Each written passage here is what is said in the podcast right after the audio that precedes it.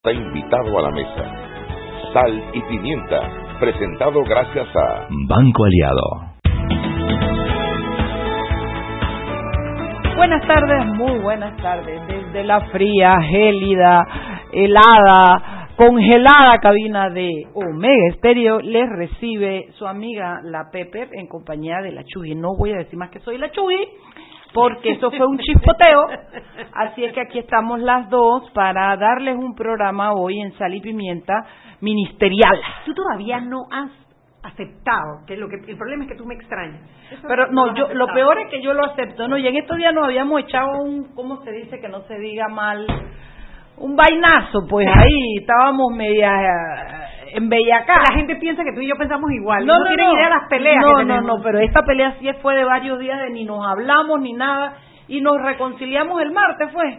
Y cuando estábamos sirviendo la, mira Roberto, cuando estábamos levantando la copita de vino y que salud por la mitad y por el amor, nos abrazamos y nos besamos y y Mariela aquí van a pensar mal de nosotros. Pero sí, se dice, es mala palabra ras, echarnos un ras, así decíamos en Chiriquí. Sí, un vainazo pues.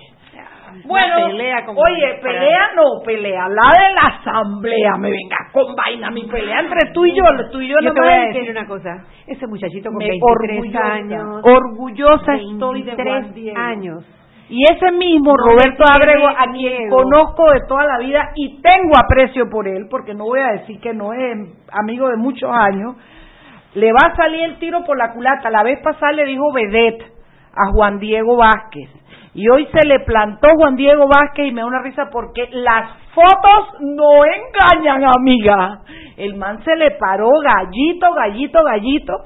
Y bueno, las redes están encendidas porque fue una pelea. Hombre, porque, a ver, hay una aspiración ciudadana de que se revise el reglamento de la Asamblea. Claro. Eso, eso es así. Ellos no pueden tapar el sol con un dedo y lo único que él estaba buscando es que se abriera en primer debate un proyecto de ley presentado ya hace un par de semanas. Sí. Entonces que no, que cuatro, que tres, no, que tres, que, que, que, que a golpe de curul, que revisa, o sea, triquiñuelas para después decir, vamos, suspendamos esto aquí, cuando, la, cuando los números no le daban. Bueno, yo no sé si Roberto se sentirá contento con que eso sea un éxito para él.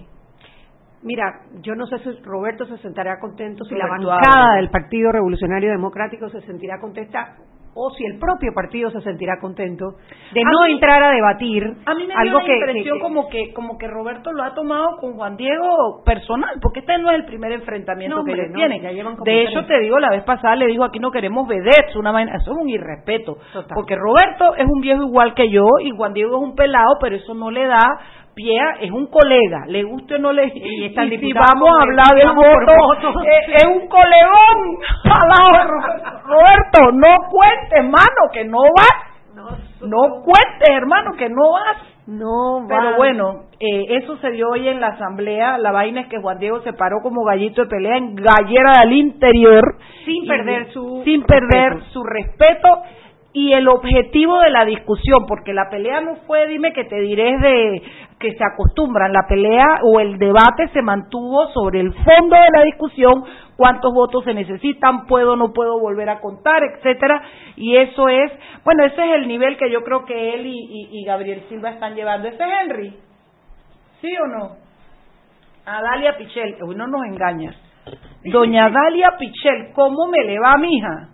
Tres días seguidos. Tres días seguidos, cuéntame la verdad, ¿votaron a, Henry Cárdenas? No, en un seminario en la hora. El pobre Henry, que es que lo tienen de esclavo ahí, se ha, se ha revelado Henry Cárdenas. Oye, cuéntanos, Dalia Pichel, ¿qué tenemos hoy en prensa.com? El periódico donde Chugi y Mariela La Pepe se informan. Cuéntanos. Bueno, hoy que estaban hablando de los diputados independientes, tenemos una nota de lo que pasó hoy en Comisión de Credenciales eh, de Juan Diego Vázquez con el presidente de la Comisión, Roberto Abrego, sobre el tema de si se discute o no el anteproyecto de ley sobre las reformas al reglamento de la Asamblea. Eh, estuvo bastante tenso el ambiente esta mañana y parece que no se ha llegado a un, o sea, no se llegó a nada, simplemente la sesión terminó, por así decirlo. Así que hay que ver cómo evoluciona este tema. De hecho, sobre cuál podría ser el futuro de la de ese anteproyecto de ley, hicimos el podcast página 2, podcast de la prensa, si lo buscan en nuestra página web lo encuentran.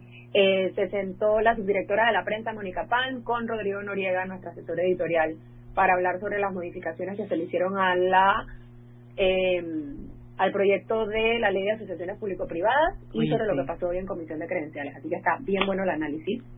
Ok, está en el podcast. Lo otro es, no me vas a hablar de las modificaciones. Bueno, sí, ya lo dijimos Chu y yo.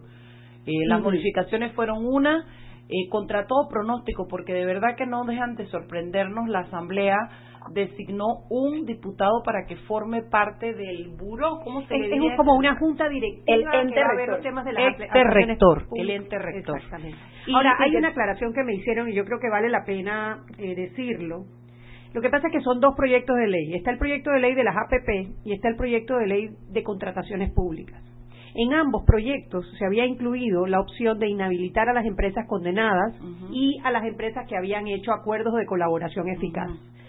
Entonces lo que hicieron fue anoche, eh, la diputada Zenobia Vargas, creo que es ella, con otro grupo de diputados presentaron una solicitud de modificación que elimina lo de la inhabilitación a las empresas en el proyecto de ley de APP, pero lo que pone abajo es que la inhabilitación va a depender de lo que dicte la ley de contrataciones públicas. Entonces, ¿qué pasa? Lo que están haciendo es pasando la discusión de ese artículo, que se ve que va a ser un artículo muy eh, debatido, al proyecto de ley de contrataciones públicas, que en mi opinión debió haberse ah, primero que este. primero que el bueno porque esta es una deuda que traemos ya de cuánto del gobierno pasado completo por ejemplo.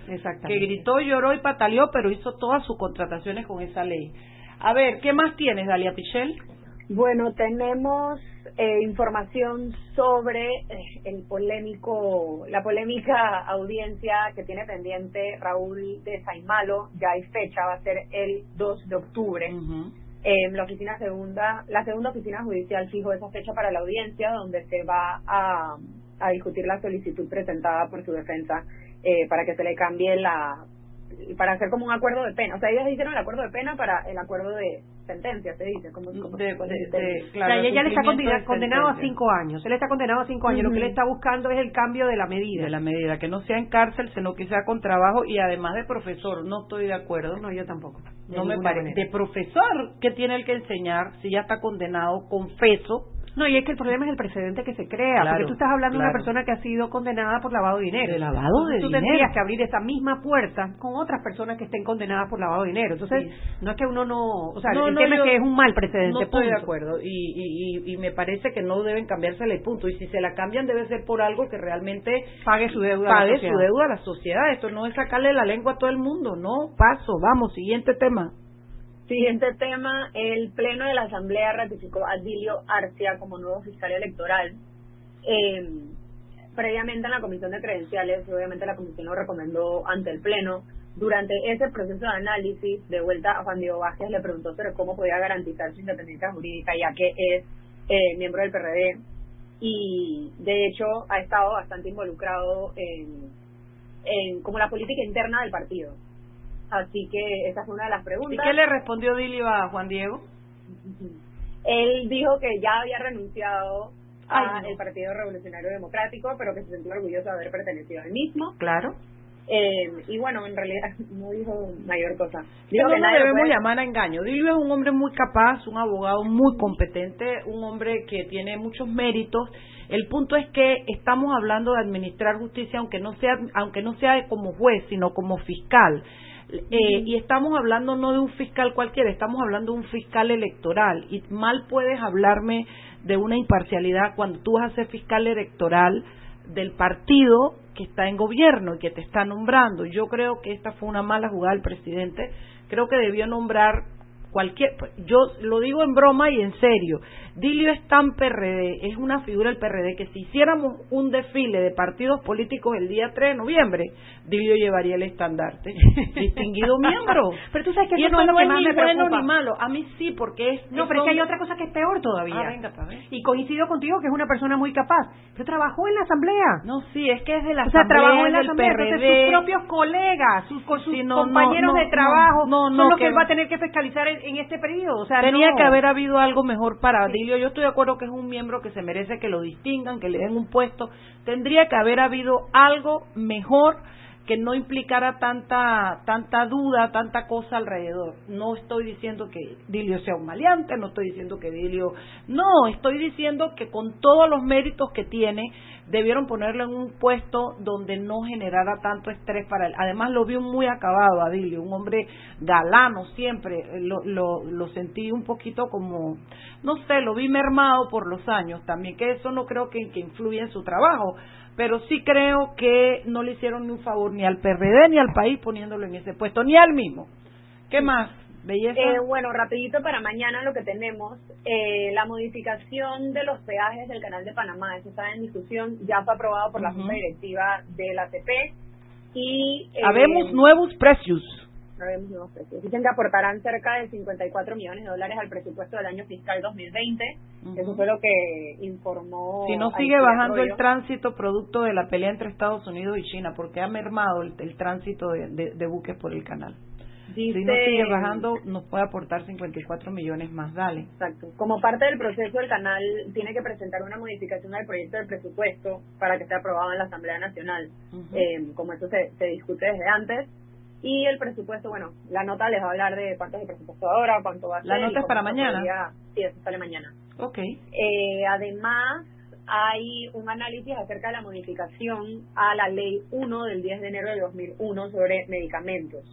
eh, el, la ministra de Salud presentó ante la Asamblea el proyecto de ley que modificaría varios artículos. Entre las modificaciones se hace la creación de un observatorio que busca conocer cómo se encuentra el movimiento de las medicinas. Sin embargo, hay quienes sugieren que solo va a ser, o sea, que si no, no se define bien el, el observatorio va a ser solo como otro ente burocrático que va a mermar aún más el proceso de abastecimiento. Creo que debiéramos dar oportunidad a que salga la ley y a ver el observatorio antes de criticar. No podemos criticar antes de que las cosas pasen. La, la nota de mañana En todo caso puede ser un, un eh, eh, puede ser un paso en, en, en el buen en buen camino, ¿no? En positivo, claro la, nota, mañana explica. cuál es la modificación específica y cuáles son como las opiniones que hay de un lado y del otro. Debemos invitar a la ministra Chubi para que nos ah, explique y, y pueda la, la, ciudadanía, nuestros oyentes, tener claro qué se persigue y qué se espera de ese proyecto.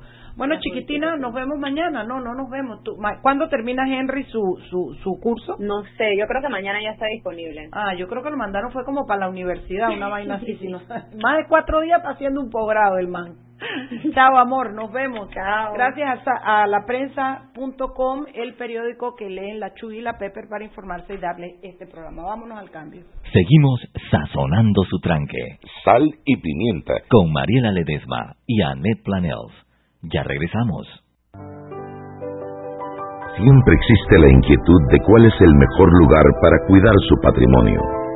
En Banco Aliado tenemos la respuesta presentamos el nuevo plazo fijo Legacy, porque creemos en el valor del ahorro, la conservación y rendimiento de su capital y el fortalecimiento de su patrimonio. Banco Aliado, vamos en una sola dirección, la correcta. Este comercial fue grabado con notas de voz enviadas desde 18 países sin pagar más. Bonjour, please pay attention. Órale, pues porque ahora la gente de Claro la está votando. Uy, parce, porque puedes hablar y navegar en toda América, ¿cachai? Che, sin pagar más, loco. Porque tus viajes importan, eliminamos el costo de roaming de Canadá a Argentina en todos los planes postpago desde 20 balboas. ¡Claro! La red más rápida de Panamá. Promoción válida del 7 de agosto al 31 de octubre de 2019 al contratar plan pago masivo desde 20 balboas o para empresas desde 30 balboas. El servicio Sin Fronteras América podrá ser usado gratis como si estuvieras en Panamá. Todo consumo no especificado dentro de la oferta de Sin Fronteras se le aplicará tarifa roaming vigente. El cliente debe solicitar la activación del servicio roaming. Precio no incluye ITBMS. Para mayor información ingresar a www.claro.com.pa. Para que su local, servicio o producto se dé a conocer o incremente ganancias, anúnciase en Sal y Pimienta 391 7670 6671 3411. Si usted nos escucha, sus clientes también. Sal y Pimienta 391-7670-6671-3411. Joven, ayúdeme. Me dijeron que por aquí hay un lugar donde puede encontrar sillas de rueda, andadera y eso. Casualmente vengo de ahí. La casa del médico es el lugar donde compro todo lo que necesito si de salud se trata. Y la gran mayoría de los médicos compramos ahí. Joven, ¿y cómo están los precios? Excelente, los precios justos y tienen también equipos para alquilar. La casa del médico, sillas de rueda de todo tipo y tamaño, andaderas, muletas, camas hospitalarias y todo lo que necesita el profesional de la salud para beneficio del paciente. Ubicados en Panamá, calle Justo Arsemena y en Chiriquí, Plaza Luar, local 1 a un costado del Hotel Ciudad de David, la casa del médico. Contáctanos al 207-6300 en Panamá o al 787-0028 en David y síguenos en nuestras redes sociales de Instagram y Facebook. Seguimos sazonando su tranque. Sal y pimienta. Con Mariela Ledesma y Annette Planels. Ya estamos de vuelta.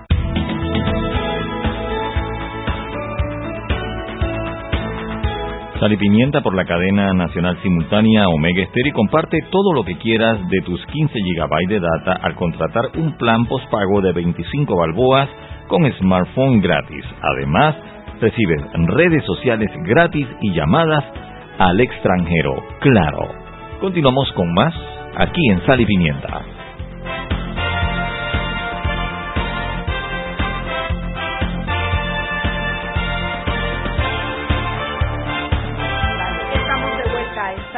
Pimienta, un programa para gente con criterio, como Chuy como yo. Yo no tengo celular en la mano. Ni yo tampoco.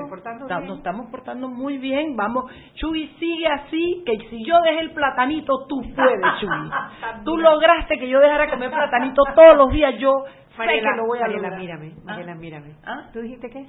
¿Ah? ¿Que tú dejaste qué? El platanito. ¿Ah, sí? ¿Segura?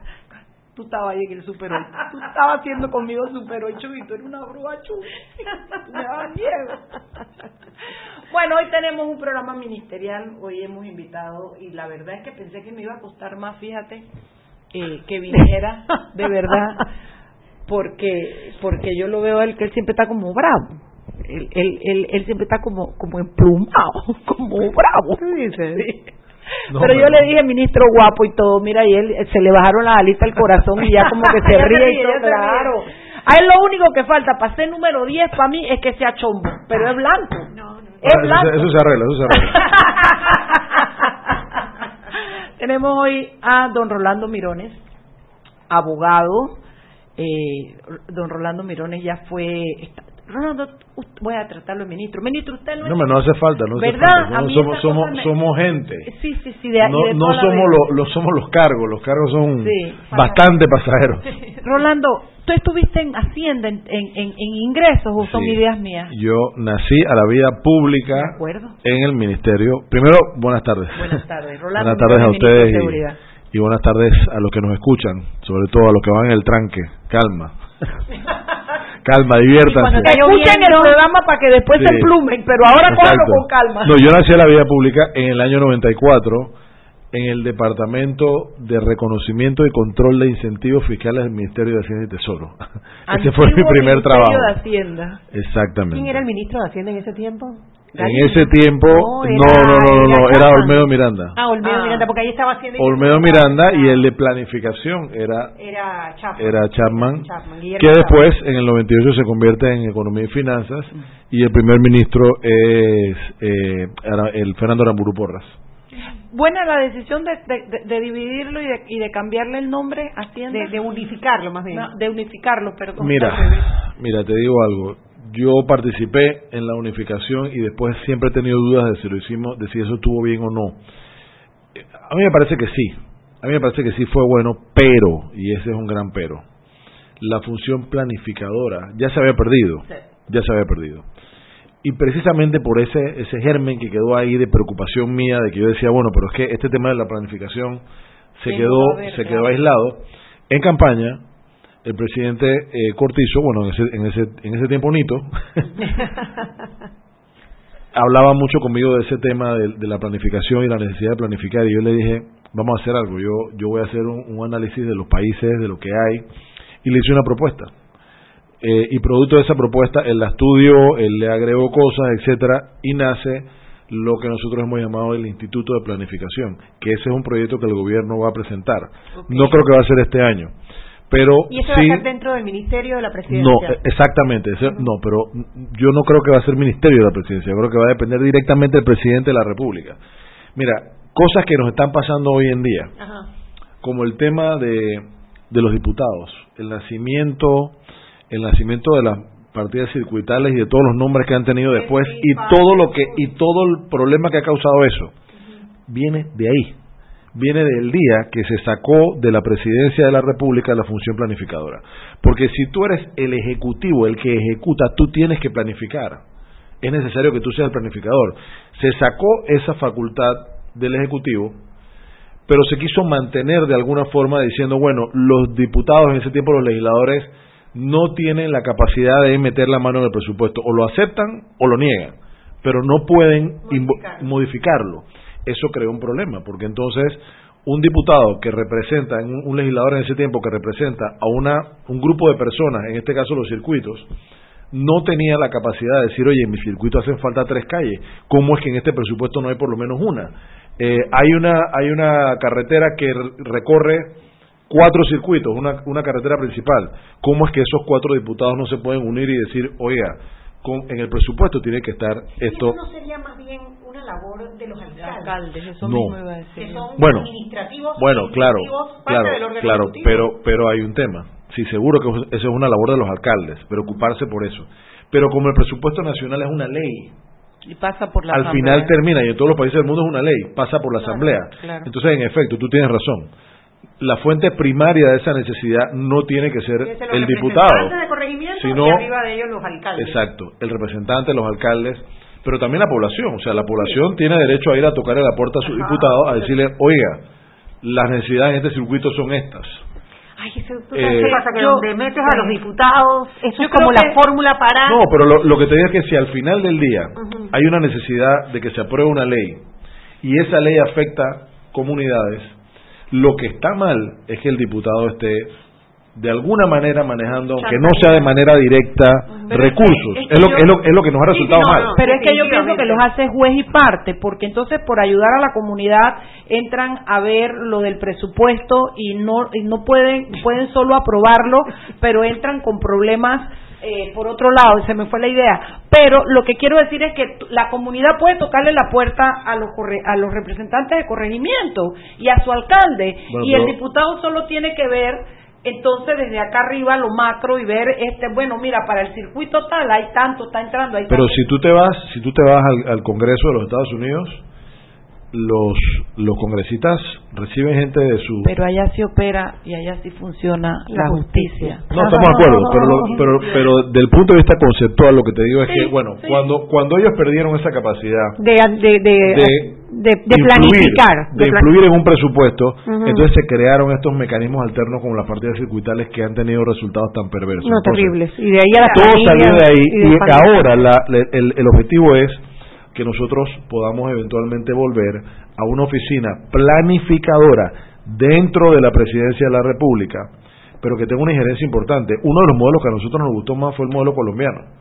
El modelo colombiano, el Instituto de Planificación es un instituto enorme es casi casi que un supraministerio porque los ministerios no se pueden empezar a inventar proyectos porque a mí me parece que lo mejor es esto. No, hay un plan de desarrollo nacional, ese plan de desarrollo nacional es un marco conceptual y dentro de ese marco tú funcionas, pero tú no puedes andar aprobando proyectos porque te dio la gana eh, sino que tiene que estar dentro de ese marco. Así que eso es algo que va a venir y ahí se, ya se va a solucionar ese tema de que no tenemos ahora mismo realmente un ente que planifique en Panamá. Aprovechemos este bloque para algo que se parece un poco a lo que estábamos hablando, pero en otra vía y es, háblenos un poco, háblenos un poco qué es el Ministerio de Seguridad, qué comprende, quiénes están bajo usted, bajo la égide del ministro, para que en los próximos dos bloques nos quede para hablar de lo que está pasando y todo. Pero denos, tiene cuatro minutos para darnos un pantallazo de cuál es ese ministerio que usted está regentando. El, el Ministerio de Seguridad Pública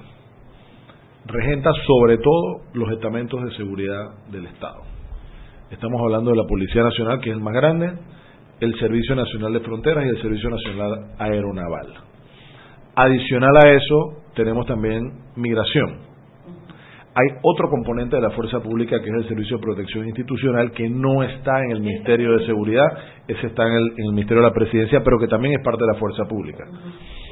Eh, nosotros tenemos la obligación de regentar todos los entes de la fuerza pública para darle al país la seguridad que necesita. ¿El, ministro de Seguridad sería el jefe directo del director de la Policía Nacional? ¿Es así en el organigrama? Arriba está el, presidente, está el ministro y está el director de la policía. El jefe de la fuerza pública es uno solo, es el presidente de la República. Sí, claro, es el, jefe máximo. Yo actúo por delegación del presidente de la República como jefe directo de todos los directores de la, de la fuerza pública.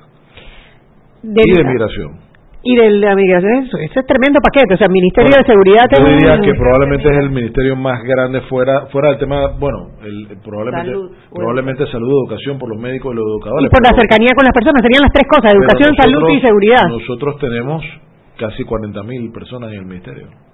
En el ministerio, fuera de la fuerza pública. No, no, fuerza, fuerza pública ah, son, casi son, casi, son un poquito más de 30.000. 30.000, las otras El resto tiene que ver con migración la parte eh, del central, la sede central del MINSEC, las sedes regionales.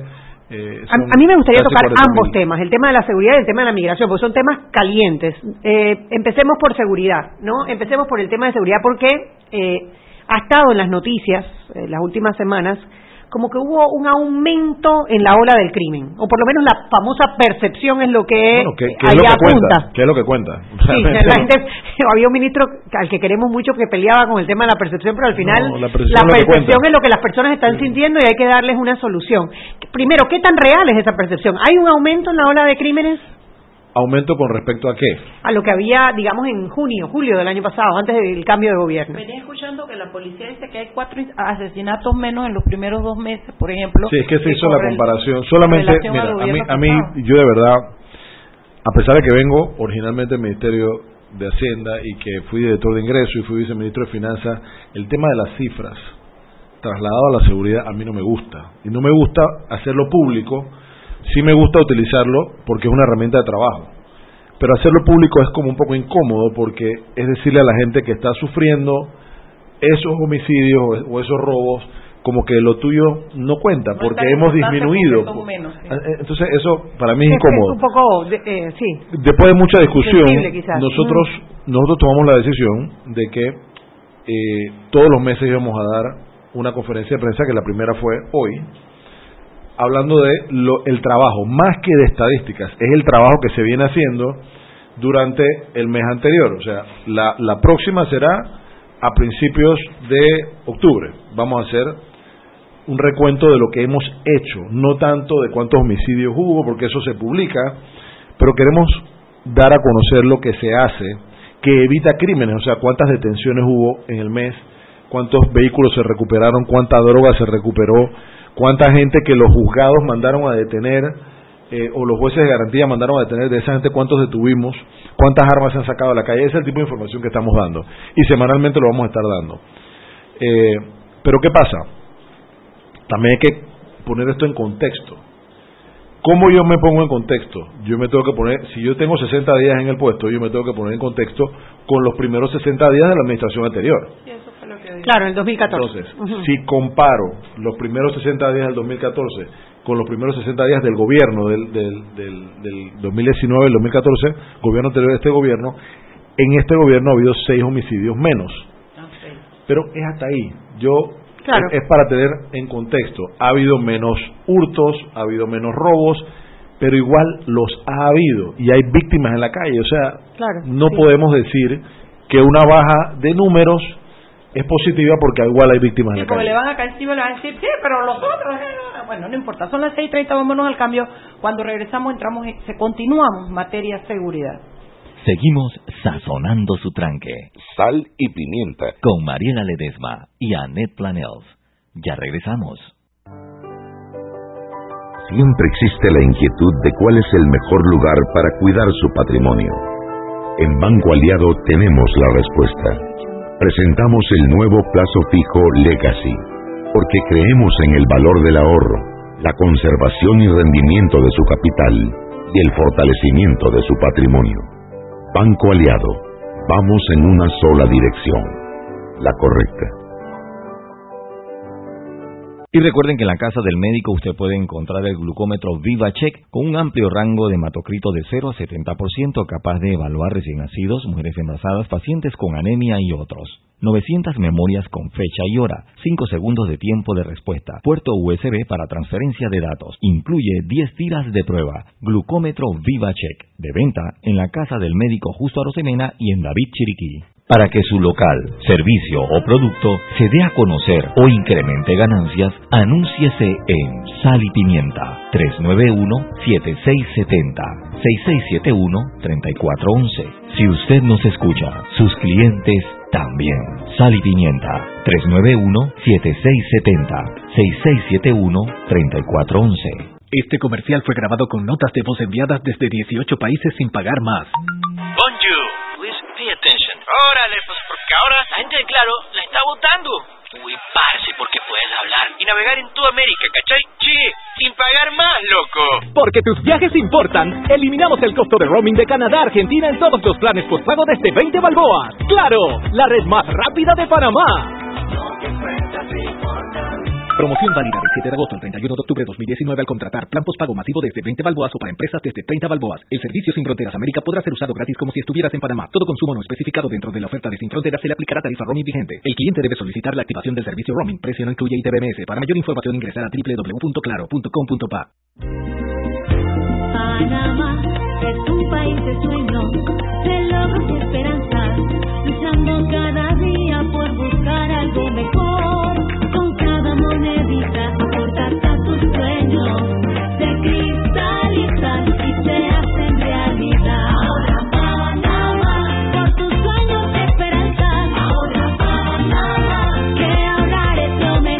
Abre tu cuenta de ahorro hoy. Banco Nacional de Panamá. Grande como tú. Seguimos sazonando su tranque. Sal y pimienta. Con Mariela Ledesma y Annette Planels. Ya estamos de vuelta.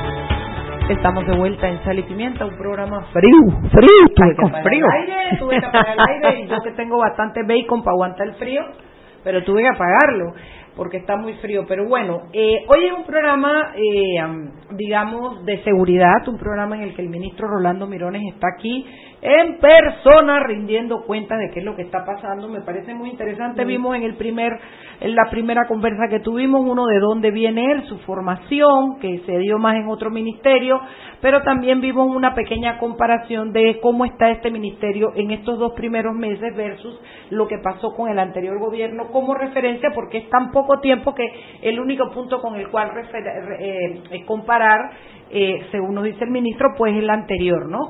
Eh, nos habla de la modalidad de comunicación que va a tener el Ministerio de Seguridad, que va a ser mensual, que semanalmente se van a publicar algunos informes para que la, ciudadanía, no más que basada en números, tenga claro el trabajo que se está haciendo.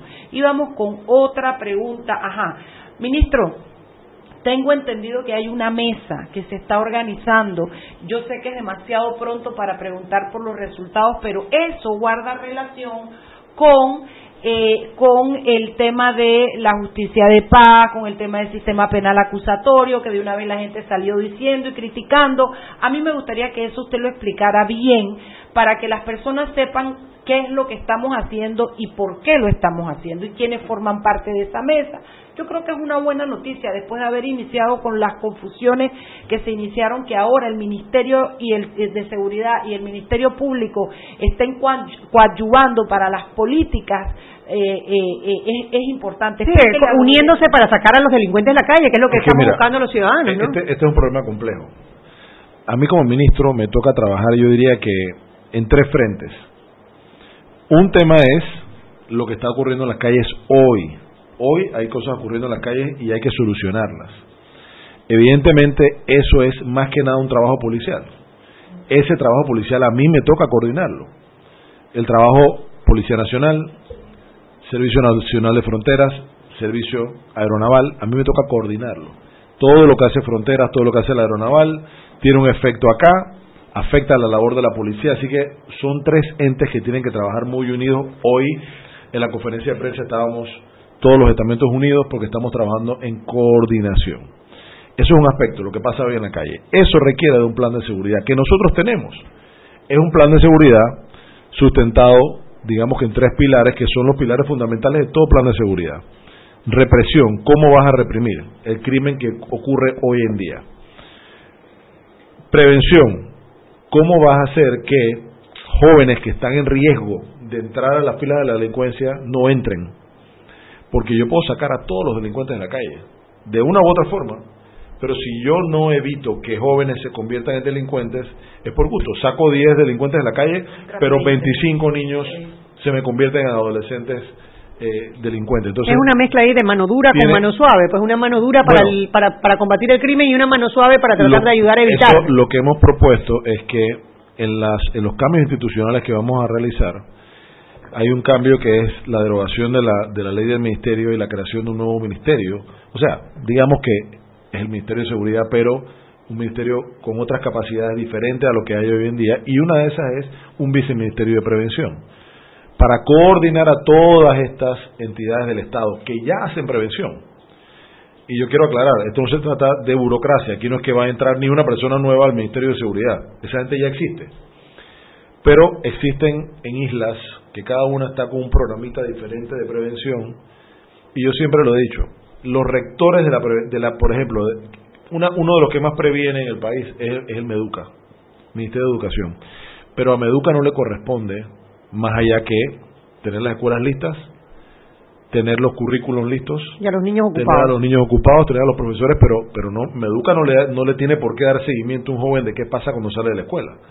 Pan Deportes hace liga de deporte, pero después que el joven sale de la del, del deporte, Pandeporte no le da seguimiento. Ministerio de Desarrollo eh, Social, quizás. Ministerio de Desarrollo Social es el que más le corresponde, pero ellos también tienen programas muy específicos y al final del día te das cuenta que mucha gente hace labores de prevención, pero nadie los coordina. Y ese es el interés de que haya un viceministerio de, prevención, integral. Que, por ejemplo, se preocupe de algo que vamos a hacer ahora y es de crear una escuela para jóvenes que ya tienen problemas con la justicia. Porque esos jóvenes no pueden mantenerse en el sistema regular. El sistema regular los profesores le tienen miedo, los compañeros le tienen miedo porque algunos llegan armados a, las escuelas, pero tampoco puedo sacarlos del sistema porque van directo a la pandilla. Entonces, ahora mismo, el Viceministerio de Prevención que está actuando, de hecho, como una, una unidad administrativa dentro, dentro del, de, de MISEC, eh, está liderando ese proyecto para que nosotros ahora en el siguiente año lectivo, en el 2020, podamos abrir una escuela en Veracruz para 300 jóvenes eh, que están en, en, riesgo social. Qué bien. Bueno, esa, es la, esa, esa parte... Pero esa escuela la manejaría el Meduca. Eso lo maneja el Meduca. Ustedes simplemente hacen la coordinación para poder llevar a los muchachos. Y llevamos policías, que son los que llevan la parte de disciplina. Esas escuelas ya existen. Los tomacitos y esas cosas que... Es, es un poco diferente. Esas escuelas ya existen. Hay una escuela que se llama escuelas encontrando el camino correcto, que ya existen, que son regidas por miembros de la policía. ¿Aquí y en Panamá? Aquí en Panamá. Ah, y si tú, pero lo han hecho con las uñas. Y si tú escuchas los resultados, ¿y dónde tú escuchas el resultado? En los familiares. Nosotros hemos ido, tanto el presidente como mi persona, hemos ido a graduaciones de ellos. Y cuando tú escuchas a madres y a padres y abuelos y a tíos decir, este muchacho estaba en la pandilla, este muchacho estaba perdido, lo agarraron en esa escuela, le enseñaron a hacer la cama, le enseñaron a cortarse el cabello como debe ser, le enseñaron a vestirse como debe ser, le enseñaron a hablar como debe ser, y, y uno ve el resultado de un muchacho que ahora tiene una oportunidad de estudiar, de convertirse en un profesional, lo sacaron de una vida en la que probablemente iba a durar hasta los 21 o 22. Pasaba cuando uno estaba en la escuela también, cuando había un muchacho muy revoltoso, que los papás de repente lo agarraban, lo llevaban y lo mandaban a una academia militar para que cogiera disciplina, pero dándole esa oportunidad a más personas. Entonces, bueno, e, esa, esa es la parte de prevención, pero lo que más le interesa a la gente ahora mismo es el plan en, en el camino de la represión, porque claro, hay situaciones en la calle que están ocurriendo que son innegables y que estamos obligados a resolver. A resolver. Entonces, en ese tema de represión hay a su vez varios pilares. Uno es la inteligencia. El trabajo policial tiene que estar sustentado, sustentado en saber lo que va a pasar antes de que pase, poder prevenir a través de la información que, que exista. Uno de los principales eh, objetivos en ese sentido tiene que ser tener la capacidad de controlar las cárceles. Las cárceles son escuelas de crímenes. No solamente escuelas de crímenes, sino que son, digamos que los los, lo, coordinan desde la cárcel. Las eh, los edificios desde donde se dirige el crimen organizado. El crimen organizado. Eso nunca se ha podido controlar. Bueno, Coco como que como que trató de, de por lo menos alguna, a los De alguna manera lo ha hecho con un grupo muy reducido de personas. Eh, Pero digo, no ha habido Punta Coco, ministro. Sí, Punta Coco se tiene que quedar funciona. por ahora, mientras nosotros tengamos una alternativa de que esos cabecillas de banda no puedan tener una injerencia sobre la calle desde la cárcel. ¿Qué hemos dicho nosotros en materia de inteligencia? Que el control de las cárceles es fundamental porque de ahí sale, de ahí salen las órdenes, de ahí salen eh, la, planeación sale de ahí adentro porque las cárceles están básicamente controladas por por los por los las pandillas. Ah, hay hay hay un pabellón que es de tal pandilla, el otro pabellón es de la otra pandilla, porque si no se matan, etcétera, etcétera. ¿Por qué pasa esto? Porque el Estado no tiene un control físico de las cárceles hay una carrera penitenciaria que no se aplica. Si tú vas al sistema penitenciario, vas a las cárceles, vas a ver policías cuidando la parte de afuera de las cárceles. Y los custodios adentro. Y los custodios adentro, custodios que son 700, 800, se necesitan como 4.000 custodios y solamente hay como 800 custodios más o menos, un poco menos de 800. ¿Están dando la formación de custodios nuevos? La formación es muy es muy duro es muy duro que se dé porque no se respeta la carrera, entonces nadie quiere entrar porque sabe que no tiene manera de, de subir. Entonces, ¿qué estamos haciendo? Estamos proponiendo la creación de el Servicio Nacional de Seguridad Penitenciaria, que es un cuerpo especializado de la fuerza pública, un cuerpo nuevo de la fuerza pública, que va a estar compuesto por quién? Por estos señores que están ya siendo custodios penitenciarios, por la gente de la Policía Nacional que hoy en día ya trabaja en las cárceles. Más del 90% de la gente que cuida las cárceles son de la Policía Nacional. Pero ¿qué pasa? Eso es hoy en día potestad del Ministerio de Gobierno. Sí, pero el Ministerio de Gobierno el pobre le han ido quitando cosas no no no pero no se le va a quitar no no se le va y no se le va a quitar nada porque el Ministerio de Gobierno va a seguir con el sistema penitenciario como tal Ajá. qué ocurre hoy en día que no hay manera de capacitar a esos custodios que existen y no hay manera de capacitar a los policías porque en efecto los policías son del el Ministerio de Seguridad pero están trabajando allá pero como no son policías penitenciarias no los puedo capacitar. Había unas escuelas de, de, Sí existe una escuela, pero, pero, es una escuela que no tiene los mínimos recursos y no hay la gente interesada en ir para allá, porque si tú no tienes un escalafón por el que puedas ascender, entrando como un agente y saliendo al final como un subteniente si te, si te jubilas de ahí, o entrando como oficial, como subteniente y jubilándote de comisionado, esa posibilidad no existe hoy.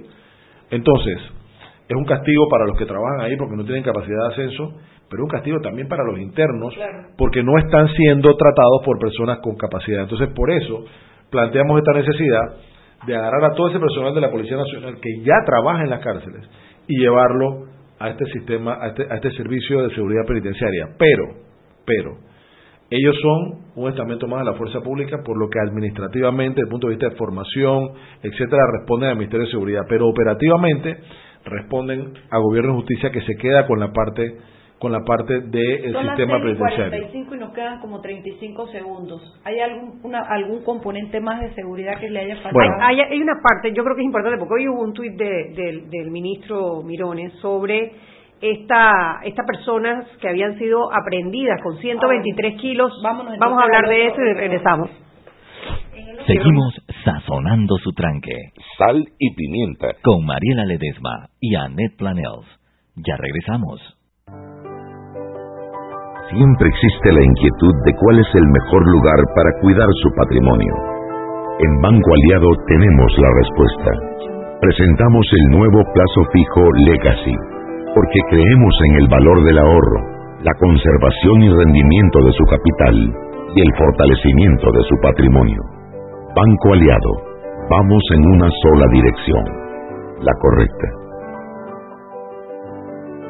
Joven ayúdeme. Me dijeron que por aquí hay un lugar donde pueden encontrar sillas de rueda, andadera y eso. Casualmente vengo de ahí. La casa del médico es el lugar donde compro todo lo que necesito si de salud se trata. Y la gran mayoría de los médicos compramos ahí. Joven, ¿y cómo están los precios? Excelente, los precios justos y tienen también equipos para alquilar. La casa del médico, sillas de rueda de todo tipo y tamaño, andaderas, muletas, camas hospitalarias y todo lo que necesita el profesional de la salud para beneficio del paciente. Ubicados en Panamá, calle Justo Orsemena y en Chiriquí, Plaza Luar, local 1, a un costado del Hotel Ciudad de David. La casa del médico. Contáctanos al 207-6300 en Panamá o al 787-0028 en David y síguenos en nuestras redes sociales de Instagram y Facebook.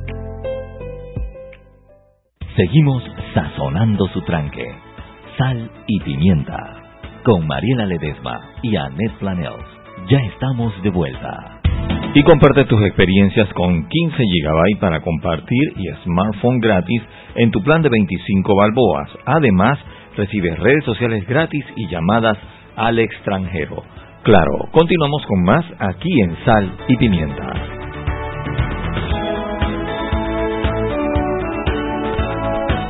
Y estamos de vuelta en Sal y Pimienta, un programa para gente con criterio. Hoy estamos conversando con el ministro de Seguridad Pública, el licenciado Rolando Mirones, hablando temas, bueno, de seguridad y, y, vamos a alcanzar un poquito a hablar de migración también, que es otro tema que preocupa mucho a los panameños. El bloque pasado habíamos quedado con de tocar el tema de los jueces, porque, bueno, no es la primera declaración que usted ha dado que los policías están haciendo su trabajo y yo creo que los panameños casi todos estamos muy conscientes de que pasa algo y la policía responde. Secuestran una bebita recién nacida en Chiriquí, no habían pasado 48 horas, ya la policía había descubierto, había devuelto a la niña a su casa, había aprendido a, la secuestradora. Eh, asesinan a alguien en una balacera y al rato ya, aprendidos. Cantidad de droga que se ha incautado. Ministerio Público agarra esa información, forma los casos y los presenta ante el juez de garantía, que es el que debe determinar si se da o no se da la detención preventiva. Y ahí es donde pareciera que está fallando eh, eh, la, esta cadena y eso lo que conlleva es que esas personas vuelven a la calle, vuelven a delinquir y afectan la seguridad ciudadana.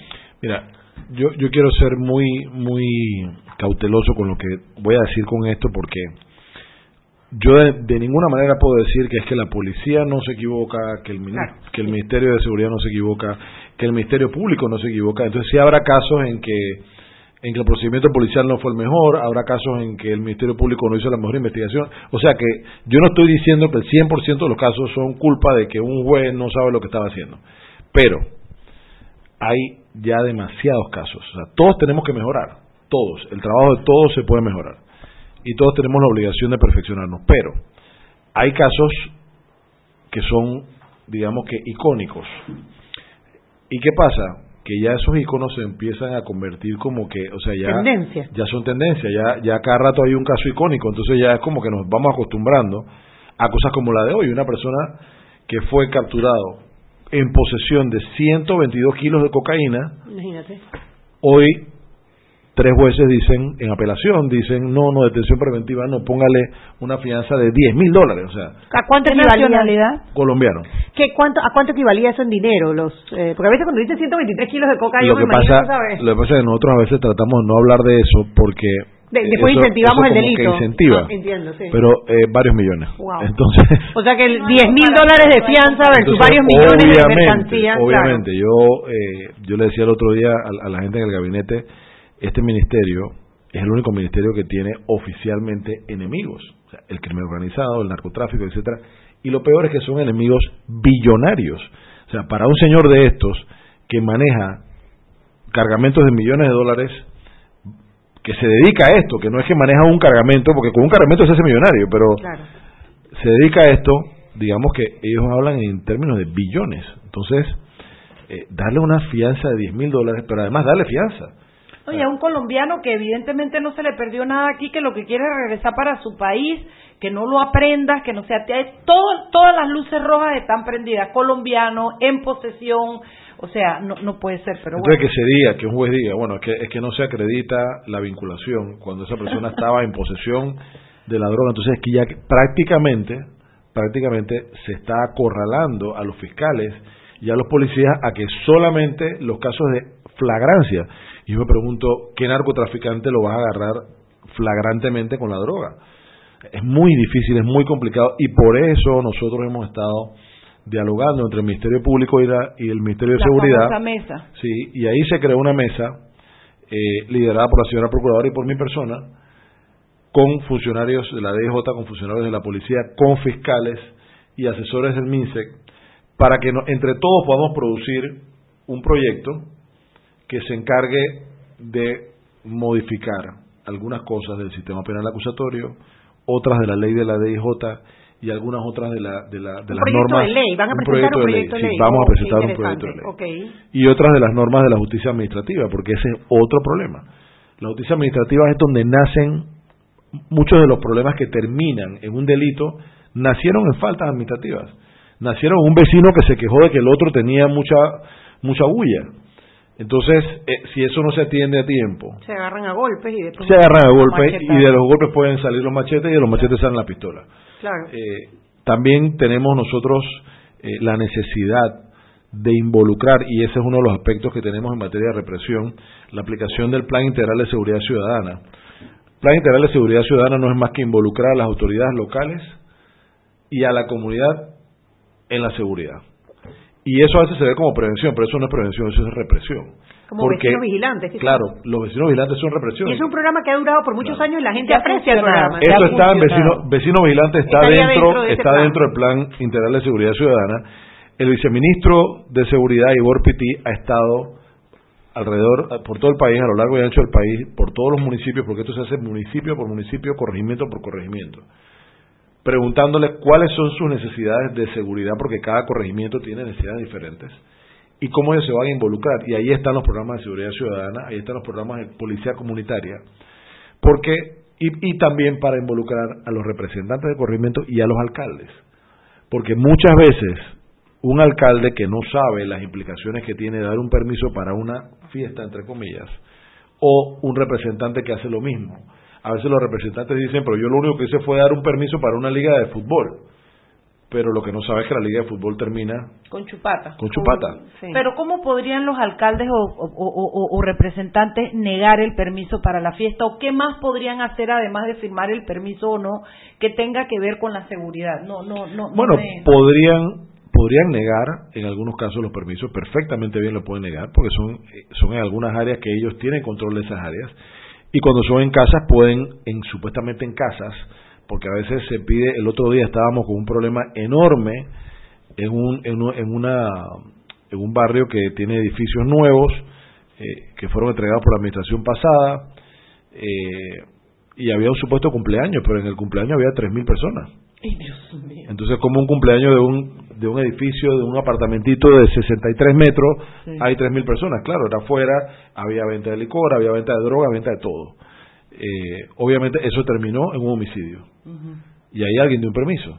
Entonces, es estar conscientes de que si, si yo te doy un permiso para un, una o de fiesta. Repente, vincularse con la policía para saber dónde van a estar los permisos y que la policía pueda tener rondas y, y, y que, y que la y que la la justicia administrativa permita que, como pasaba antes con los corregidores, el policía pueda llegar ahí con corregidor. Y el policía, si usted tiene una fiesta que era aquí dentro del apartamento y esa fiesta ya se extendió a todo el edificio de 3.000 personas, se puede llevar a alguien automáticamente al jugado nocturno. Pero ahora, no, hay jugado nocturno. Fiesta, pueden pararlo. Ahora, ya. ¿sabe, ¿Sabe lo que está haciendo la policía ahora? Toman videos con sus celulares para después llevarlo al día siguiente y decirle al representante o decirle a cualquiera que haga el permiso, mire lo que estaba pasando aquí. ¿Cómo vinculamos a esta gente? El municipio de Panamá tomó una buena medida. Subieron las, las multas, etcétera, etcétera. Pero hay unas personas del municipio que tienen que trabajar en eso, que tienen que ir junto, porque a veces la gente no lo comprende, pero la policía no es autoridad. Las autoridades son civiles. los jueces, claro, los jueces. Los jueces, los, los, jueces de paz ahora son las autoridades, la policía no es autoridad que quizás dentro de ese plan de seguridad deberían revisar lo de los jueces de paz. Yo soy creyente de los jueces de paz, yo creo que están buenos, yo creo pero creo que la ley tiene, la ley tiene defectos y también el presupuesto que se le asignó. los propios jueces de paz ya me pidieron, los, jueces de paz me pidieron una reunión y yo se las voy a dar. Sí, yo creo que vale la ellos pena. tienen su realidad también, o sea, ellos me van a decir. Y es que claro, eran los corregidores los financiaban los municipios. Cuando crean los jueces de paz no queda claro quién financia y los, municipios se quitaron eso de encima, no les no les dan que las apelaciones la ven ellos mismos. Ellos, yo, eh, este, esta Casa de Justicia, tú apelas y vienen los siguientes tres jueces de paz en la siguiente instancia. O sea, de verdad que yo creo, yo creo que fue un avance y un, y un paso en el camino correcto. el momento para Lo que hay que revisarlo. Y hay que darle la, la, facultad que necesita. Miren, muy importante. Además de ese plan de seguridad, que implica las cosas de las que por encima hemos podido hablar, yo tengo que hacer un trabajo, o cualquiera que se siente en mi puesto, está obligado a cambiar la institucionalidad en materia de seguridad. Yo puedo hacer el mejor trabajo en el tema de represión y de prevención, pero si no cambiamos la institucionalidad, vamos a seguir dependiendo de personas. Defíname institucionalidad. Eso que Yo usted te voy a definir. Mira, por ejemplo, hay que crear una institución que se encargue del monitoreo nacional. Las cámaras que usted dijo que vienen como cuántas digo como en la ciudad de Panamá solamente más un poco más de 3.000, a nivel nacional deben ser como 5.000. Nosotros estamos ya llevamos a la asamblea la creación del Sistema Nacional de Emergencia 911. eso es importantísimo, el hecho de tener eso, eso le va a cambiar la vida a la gente en Panamá, porque no no en las calles no va a haber vida privada. Usted quiere vida privada adentro de su casa, pero fuera de su casa no va a haber vida privada. Todo va a estar monitoreado por cámara. pero no solamente es el monitoreo, sino la capacidad de, reaccionar en un momento en el que haya una situación, porque las alarmas la va a dar la inteligencia artificial que va a haber en el sistema. Nosotros esperamos que el otro año ya podamos tener, ya empecemos a ejecutar el, proyecto desde enero. Debemos empezar a ejecutar el proyecto. Esa es una ley importante para el tema de institucionalidad. Un poco, la experiencia que se ha tenido dentro del metro de Panamá. Así mismo Y lo controlan muy bien. Eso parece otro país allá Así es. Ya les hablé del, del, Servicio Nacional de Seguridad Penitenciaria, muy importante para el control de cárceles. Eso es crear nuevas instituciones. Está la nueva ley del Ministerio de Seguridad, dentro de la cual vamos a hablar, va a haber una dirección de logística, por ejemplo, para el control de las flotas vehiculares, etcétera. Me quedan dos eh, minutos, dígame algo de migración. Migración, ok, bueno, y ahí, y ahí seguimos. Hay más leyes por ahí. Migración. en este momento, en este momento nosotros estamos en una mesa técnica trabajando MINSEC, Ministerio de Trabajo, Inmigración, para producir un proyecto de ley de una que, que signifique una política migratoria nacional. No existe una política migratoria en Panamá. O sea, en Panamá cada administración viene y dice, vamos a hacer crisol de raza, vamos a hacer regularización de X o Y motivo, eh, quiero una visa para tal tipo de gente, visas súper, súper especializadas cuando realmente toda esa gente cabe en las categorías de visa que ya existen. Entonces necesitamos una política migratoria. Lo primero una política migratoria es decidir, ¿queremos o no queremos que venga gente a Panamá? Obviamente la respuesta es sí. ¿Quiénes queremos que vengan? Bueno, queremos que venga inversión a Panamá, sí, pero ¿cuál inversión y con qué reglas? Eso hay que establecerlo. ¿Queremos que vengan profesionales a Panamá? Sí, en Panamá hay profesiones que no existen o que no hay suficiente gente. Uno va y habla con los empresarios y te lo dicen, me falta esto, esto y esto. Pero paralelamente habría que avisar a las universidades, a las escuelas técnicas, oye, no tenemos estos profesionales, hay que prepararlos, pero esa gente hay que dejarla entrar.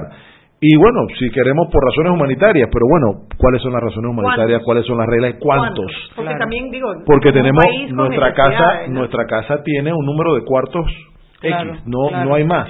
No hay cama para tanta gente. No hay cama para tanta gente. Y quizás, quizás sea momento de revisar las, las profesiones protegidas. O sea, yo lo estoy diciendo yo, yo sé que es un tema bien polémico. Claro. Pero, por ejemplo, educadores que faltan. A veces eh, estamos privándonos de tener educadores profesionales de otros países por tratar de restringir una profesión. Nosotros debemos, debemos tener esa capacidad de hacer una política de Estado y no puede ser que surjan leyes por ahí que pareciera que son como parches. Entonces, hemos, hemos, pedido calma, hemos pedido calma a todo el mundo. Pídale calma a la asamblea ya para que no le quieran meter gol de hemos, otras leyes. Hemos estado conversando con, con los diputados acerca de eso, de que esperen. Y con las diputadas Con todo el mundo.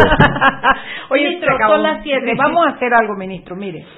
Eh, usted siéntase libre cuando usted tenga cosas que comunicar, los planes estén caminando, algo de la mesa, lo que sea, usted llama para acá y nosotros le damos el espacio. Si no hay nada que comunicar en algún tiempo X, pensemos en tres, cuatro, cinco meses otra vuelta por acá. porque de verdad estamos en este momento, usted ha entrado eh, eh, eh, en un momento en que la gente lo que está pidiendo más que nada es seguridad, trabajo y seguridad. Y, y, creo que veo que va bien encaminado los planes. Le doy las gracias por haber venido. No, gracias a ustedes. Y nosotros tenemos que tener espacio para comunicar a la gente lo que estamos haciendo. Así que gracias a ustedes. Mañana día de peques y tenemos unos peques nuevos que Anet cambió los peques de nosotros por unos peques nuevos. mañana. Hemos presentado Sal y Pimienta con Mariela Ledesma y Anet Flanel. Sal y Pimienta presentado gracias a Banco Aliado. Descargue la nueva app de Omega Stereo en sus celulares. Atención oyentes de Omega Stereo, consigue la nueva app de Omega Stereo en Play Store y en App Store. Ahí podrás escuchar la programación de Omega Stereo en vivo 24 horas. La nueva app de Omega Stereo, consíguela en Play Store y en App Store. Bienvenido a, los top 10 del siglo XX por Omega Estéreo.